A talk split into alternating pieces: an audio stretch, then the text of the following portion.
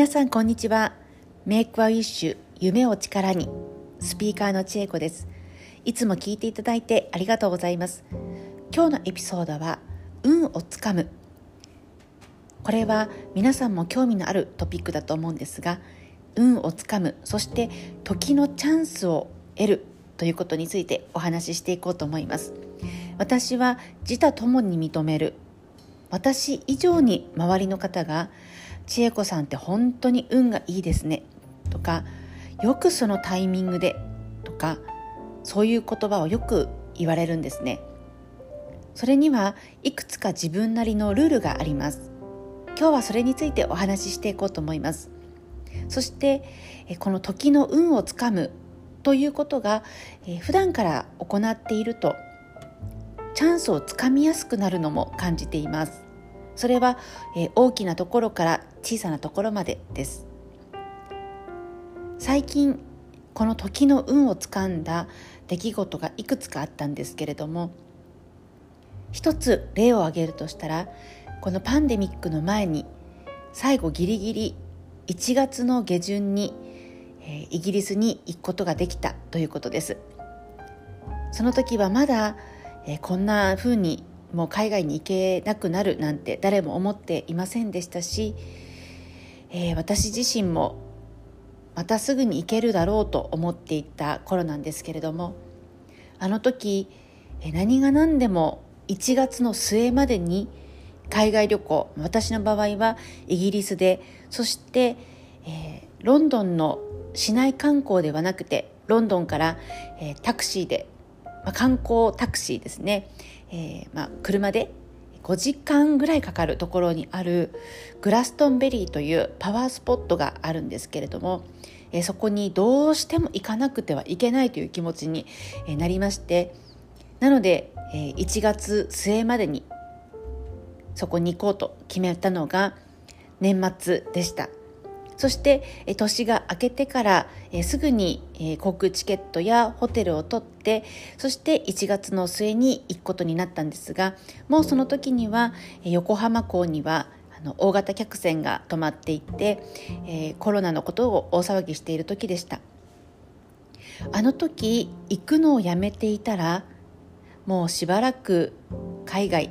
そしてイギリスそしてグラストンベリーに行くことはまあ、なかったでしょう。グラストンベリーに行こうと思ったのは私自身どうしても一つ達成したい目標が、まあ、仕事であったんですけれども、まあ、それにはですね自分一人の力または、えー、この限界的な力だけでは、まあ、とても無理だなと思いまして、まあ、目に見えない宇宙のエネルギー宇宙の力目に見えない存在の力運気、えー、これらを全て使わなくては、まあ、いただかなくてはちょっと無理だなと思った時にどこに行こうかと思ったら、まあ、グラストンベリーに、まあ、正直言うと呼ばれたという感覚なんです。そして、えー、グラストンベリーに行くことが決まりグラストンベリーに行き、えー、もう世界のあの、まあ、聖地というか世界のパワースポットのいくつかあると思うんですけれどもまあ、代表的なところです、まあ、そこに行ってエネルギーをかなり受け取ってきまして、えー、同じ年ですね同年に、えー、自分自身では仕事を一つ、えー、成果を出すことができたという経緯があります。ここでお話ししたいことは世の中の状況を悩みに悩みに悩んで、まあ、行くのをやめるという決断を、えー、していたらまあ、私の今はなかったのかもしれないと思っています。そして私が時の運をつかむ上で大事にしていることは手帳にですねすべ、えー、て新月と満月そして新月満月の星座もうこれも全部宇宙の仕組みですから、えー、先生術の動きというのを手帳に書き入れています。そしてもう一つ、えー、東洋的な気の流れというのがあります。よく例えば、えーと、転写日とかですかね。一粒万倍日、まあ、こういうのありますけれども、えー、そういうのもググってすべ、て手帳の中に入れておきます。そしてあとは先生術的に自分のその運気の変わり時というのがやっぱりあるので、まあ、そのところはチェックをしています。そして、え、そういった日あの手帳に書き入れていましてそこの日にちというのは、まあ、旅行に行く、まあ、旅行に今は行けないことも多いと思うんですが、まあ、自分のための時間を作る。大切な人と過ごす。そういうことに当てています。今回ご縁があって、えー、大阪に行くことになったんですけれども大阪でリッツホテルでアフタヌーンティーをするというのは、えー、私の長年の一つの、ま、夢でした。そして、え、そこでお茶をする相手というのがこれもまた東日本大震災の前から私自身が個人的にとても素敵な方だなと思っていた方もちろんその方とはインターネット上で知り合ったわけでもないですね。インターネット上でこちらが勝手にその方のホームページを見てああこういう人もいるんだなんて素敵な人なんだろう。いつか、ま、セミナーか、えー、コンサルティングに申し込む機会があったら、まあ、会うことができるのかなと思っていた方その方と、えー、その後ですね、まあ、いくつかのご縁が重なってそれもまた私の中でこの時の運をつかむことによって東日本大震災から、えー、今日この日までの間にその方と2回ほどお会いすることができてそしてそれはたくさんの人、まあ、何人かの中でお会いするという経験だったんですけれども今回のこの大阪に行くというのが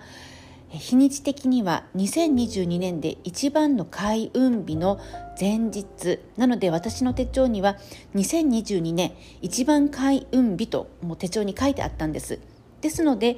その方とお会いできるかもという話がちょっと出てきた時にはもう迷わずこの開運日の前後どちらがよろしいですか？というふうに問い合わせをしました。そして日にちが決まってじゃあ場所はとなった時に大阪のリッツホテルのアフタヌーンティーをぜひということで私はここで2つ、え願いを叶えることができたんです。でもこれも全てですね私は時の運。それをあらかじめ手帳に書き入れてそして、えその日が来たらそのタイミングが来たら、え逃さないキャッチする。そしてじゃあその逃さないキャッチするための秘訣というのはまず一つ、えー、自分を信頼する。そして直感力を磨くというのがあります。ここはもう私の仕事の一つであるエッセンシャルオイルの力が一番役に立ちます。これは、えー、古代エジプト時代またはその前から長い間この植物を使って、えー、古代の声優聖者たち、まあ、彼らは宇宙ともコンタクトを取っていたと言われていますけれども、まあ、その時にやっぱり植物を使っているんですね。代表的なものが、まあ、フランキンセンスミルラなどがあります。ですので私は毎朝毎晩もうこの10年間はフランキンセンスを足の裏頭の上後頭部胸ここに毎日塗っています。それもまた私の中で直感力を高めていく一つのルーティンスタンダードになっているわけです、えー、皆様もぜひこういった時代になってしまいましたけれどもその中でも、え、自分の夢は叶える叶う。そしてそれは自分だけの力ではなくこの宇宙のエネルギー時の運そういったのもぜひ、え使って、まあ、役立たせていっていただければなと思いますし、え私自身も、えこのポッドキャストを聞いてくださっている方が、え世界中にどこにいてもつながっていて皆さんの夢が何歳になっても叶うことを願っていますフランキンセンスについては私の個人的な YouTube